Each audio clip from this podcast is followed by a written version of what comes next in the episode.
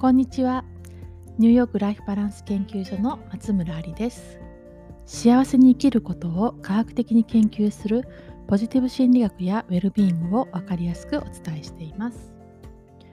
今日は幸せが増えるお金の使い方ということでお届けしていきます。あの今日ね、えー、お金を使う機会が何回かあってこんなことを考えました。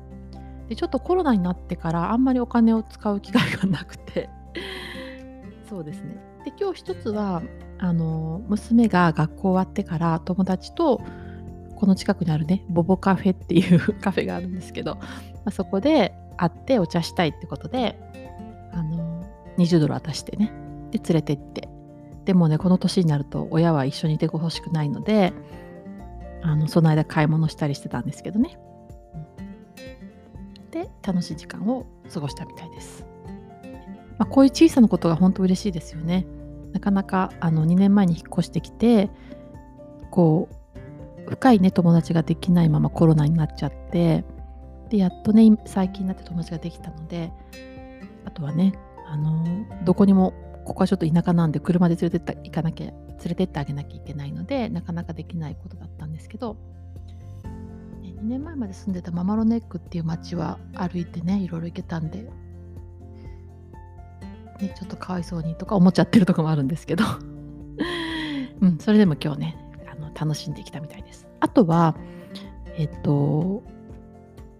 コロナのねワクチンも広まってきて、えー、やっと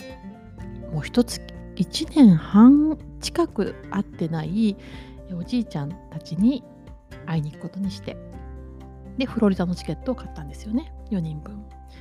まあ、実際はあのたまりにたまっていたクレジットカードのポイントも使ったのであんまり支出が多かったわけじゃないんですけど、まあ、それでもねあのちょっとこうドキドキしながら買いました。で、まあ、そんなことがあったのであお金の使い方ってそういえばね結構研究されてるので、えー、お伝えしようかなって思ったんですよね。で今日は衝撃の事実を一つとあとは具体的にどんなどうやって使うと幸福度が高まるかっていうことをお伝えします。で衝撃の事実というのはお金があるからといって必ずしも幸せではないってことなんですよね。本当にこういろんな研究がされて分かったのはお金は必ずしも人を幸せにしない。でもうちょっと分かりやすく言うと、えー、お金は不幸を予防する傾向はある。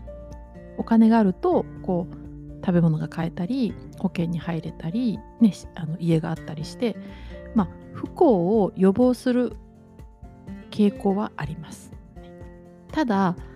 えーとまあ、ある程度のもこう毎日の、ね、ものが払えるようになった以上のえ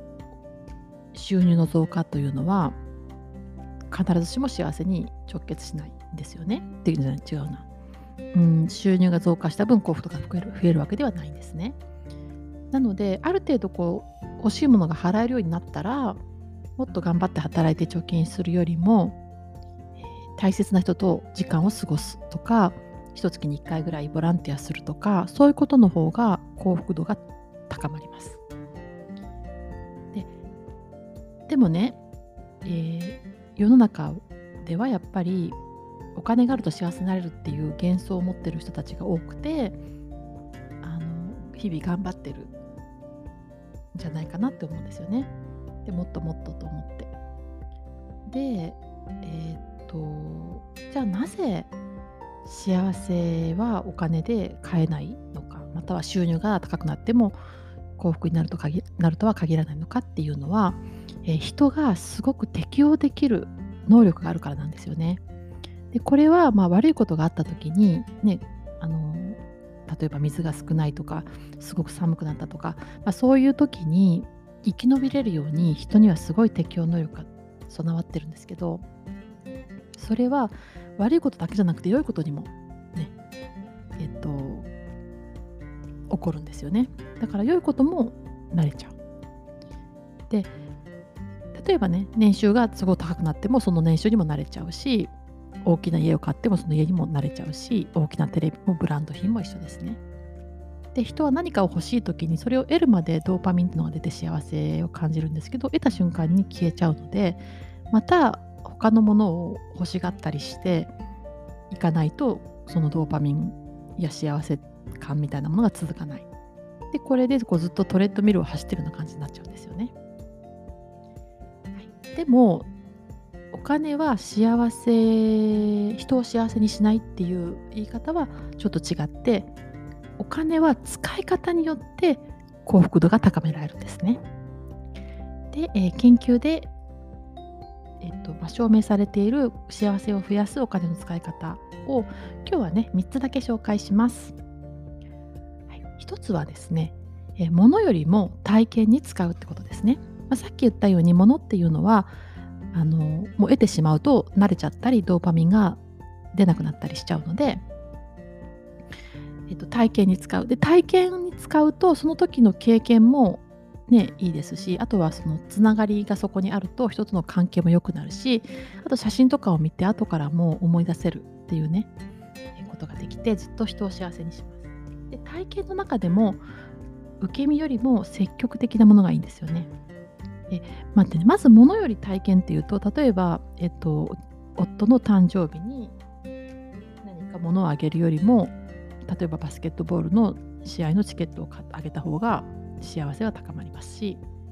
あとはバスケットボールの試合を見るのは、まあ、テレビとかで見るのは例えば受け身ですけど自分が何かスポーツをしに行くっていうのだと積極的な関わりですよね。あとは陶芸を美術館に見に行くよりも陶芸を作る方が幸せになるんですよね。体験あの体験ですもんね。うんえー、受け身の体験よりも積極的な体験が一つです。なので、ね、大切な方へのお誕生日プレゼントとかね、まあ、そういう時に、えっと、体験をプレゼントしてみるのもおすすめです。で2つ目は自分よりも人に使うってことですよね。私は自分にも人にも使うっていうのもいいと思うんですけど、私今回、えっと、3月 ?3 月に日本にいた時に家族とかいとことかを連れて旅行に行ってであのその人たちの分もお支払いして本当にね幸せ度が高まりましたね。みんなが喜んでくれるのがすごく嬉しかったです。あとは寄付とかもねあの人を幸せにするしえっ、と親切にあの本当にちっちゃなことでもいいんですよね隣の人の例えばスターバックスで次の人のお金も払ってあげるとか あの駐車コインパーキングでコインがなくなりそうな人のところに入れてあげるとかねそういうのでも幸せ高まるんですよね。で3つ目は、えっ、とサティスファイアの方が幸福度が高まるって言われています。これはある程度で満足する人ってことですね。その逆はマキシマイザーって言うんですけどもうあの全てを比較して何かを買う人のことを言いますね。例えばテレビを買うときにこの世にあるテレビを全部調べてこの世にもおかしいですけど、まあ、買えるテレビ全部調べてどれが安いかっていうのを全部調べて買う人よりもまあある程度のねある程度見て近くにあるテレビを買う人の方が実は あの幸福度が高まるってことが分かっていますね。だからある程度あのほどほどにってことですね。はい。ということで、えー、今日は、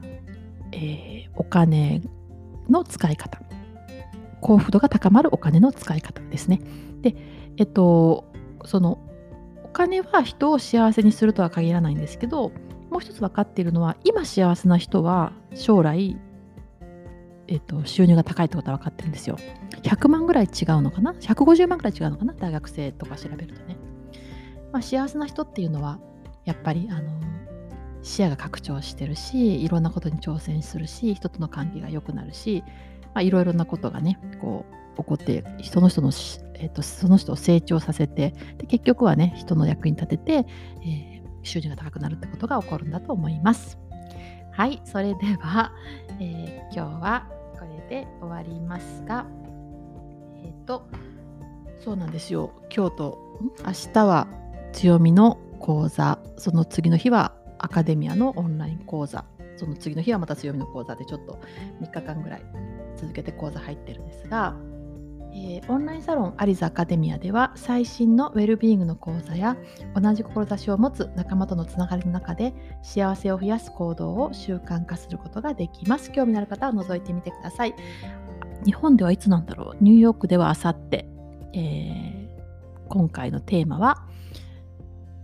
ネガティブな感情を大切に幸せに生きる自分も相手も大切にする非暴力的コミュニケーション NVC になります。またねお金のことももっと詳しくアカデミアでネガティブな感情の次にやろうかなって今思ったりしてます。大切なことですよね。それでは皆さん良い一日をお過ごしください。